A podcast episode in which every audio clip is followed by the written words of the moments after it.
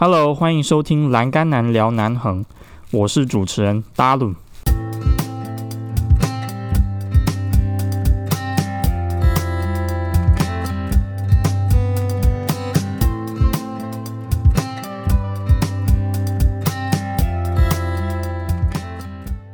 在上一次我回到南横公路是三个月前的事情了。那时候为了从地道搬宿舍，把学校的东西清空。准备离开偏乡老师这个职位。那自从那个时候呢，我再也没有回到南横公路。今天呢，我特地选的这一天休假，想说来个就地重游之旅，想要看看这三个月南横有什么不一样。嗯，这种感觉的确又熟悉又很陌生。我在骑机车的过程中呢，的确发现南横有变不一样了，道路变平了，而且更好走了，像。之前立道大概有四五年一直吵着要修的路段，也都陆陆续续修好了，路也变平了。路也变平了呢，也因为疫情的关系，人也变多了，都比四月的时候人还要多三倍左右。我们可以看到有很多箱型车呢，九人座的箱型车停在六口温泉旁边，有很多银发族呢会一边吃着便当。一边享受六口温泉，我们也可以看到天龙饭店旁边呢，有很多团客也愿意用步行的方式来品味南横公路一百八十公里到一百七十九这一段雾路峡谷的路段，这些都非常非常的棒。但是呢，的确我也有看到很多隐忧啊。也听到很多居民的抱怨，他们大部分都跟我抱怨团客，所以今天就要来探讨台湾的团客旅游会对南横造成什么样的压力。今天我到六口温泉的时候呢，有看到旁边约莫六辆的小型车，这一列的小型车每一台大概可以载九个人，所以约莫五十四个人同时要挤满。五平方公尺的六口温泉，而每个人也拿着一个池上便当，旅行社都帮他们想好了，就是要在哇寒冷的冬天配着一碗池上便当，然后脚放在六口温泉着足，而且又有旅行社特别特制的温泉蛋，真是天上人间呐，对不对？所以这也导致了垃圾量。急剧增加。六口温泉的垃圾桶其实没有很大，就一个小的资源回收桶，还有一个小垃圾桶，同时要容纳五十四个人的便当以外，每个人都还会再丢一张卫生纸哦，可能不止一张，两张。所以六口温泉的垃圾桶很快就被挤满了。南横公路因为很偏远，垃圾处理非常的不方便。海端乡公所。曾经在我在力道分校的时候跟我们说，请你们要严加的执行垃圾分类，不然我们的子母车可能会被拿去没收。就是因为太不方便的，垃圾非常的清理，海端乡公所要求力道分校要自律，可见南横公路的垃圾清运非常的不方便。我们的垃圾车也不是每一天来，只有礼拜二来收垃圾。那我虽然不知道六口温泉详细的情况，可能也是非常的不方便。而这五十四个人，每个人大快朵颐之下呢，可能会开始天南地北的聊天，所以那个分贝数大概从很宁静的三十分贝，瞬间高涨到八十分贝，可能大声到把旁边的红嘴黑杯都给赶走了。然后呢，整个山林都会不堪其扰。我当时看到这一幕，我就觉得。我是不是来错时间了？礼拜二怎么也会有这么多的客人呢？可是我后来心想，礼拜二有这么多人，也不是没有道理。大家可以先花个五秒钟的时间，看看我封面的照片。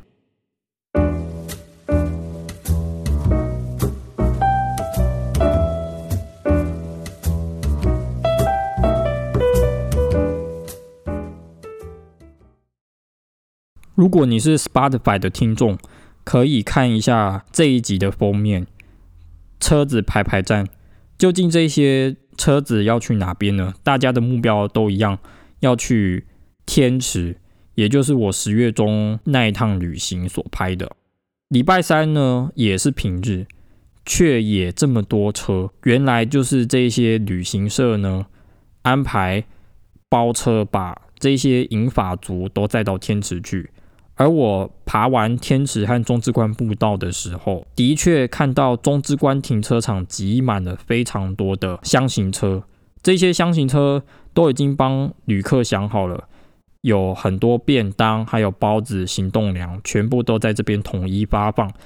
中之关一个小小的停车场就聚集了两三百人，然后有一些旅行社为了要呼叫旅客到这边用餐，所以还会用大声公。中之关停车场就变得像菜市场一样嘈杂，那也有很多不孝的驾驶在这边抽烟。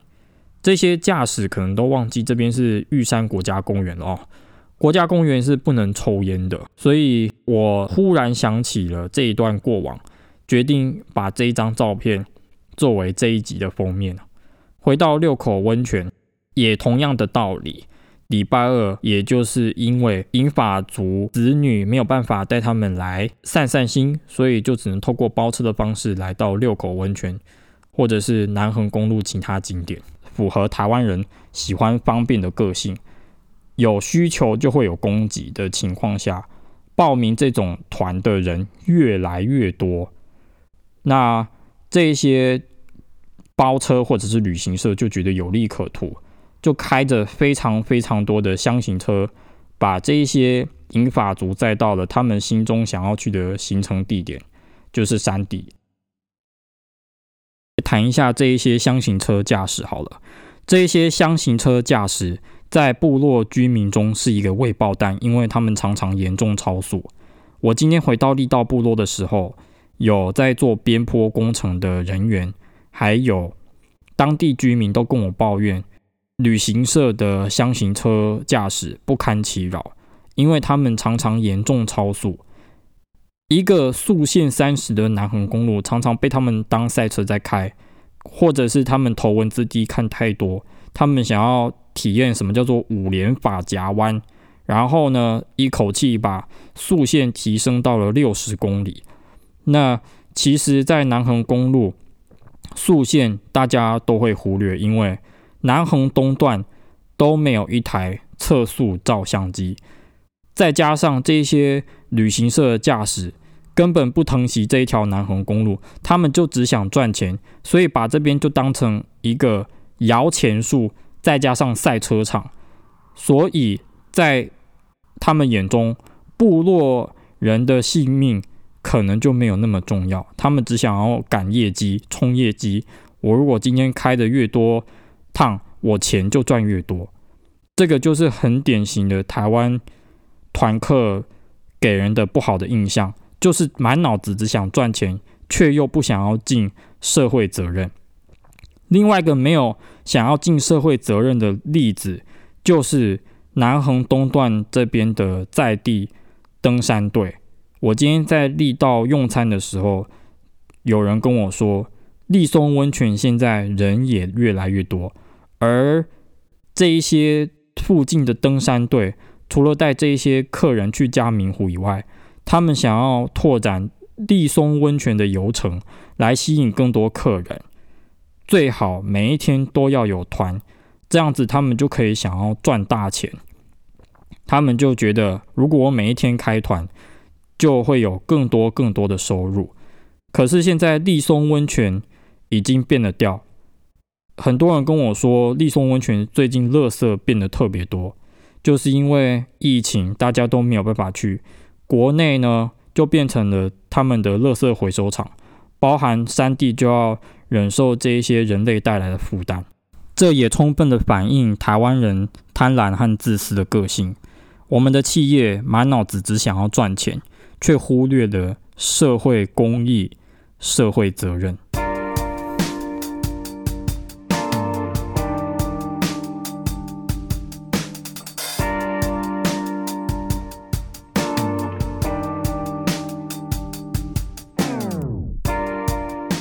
最不乐见的就是当一个观光客跟当地居民起冲突，而这个发生在团客的比率比散客还要高很多。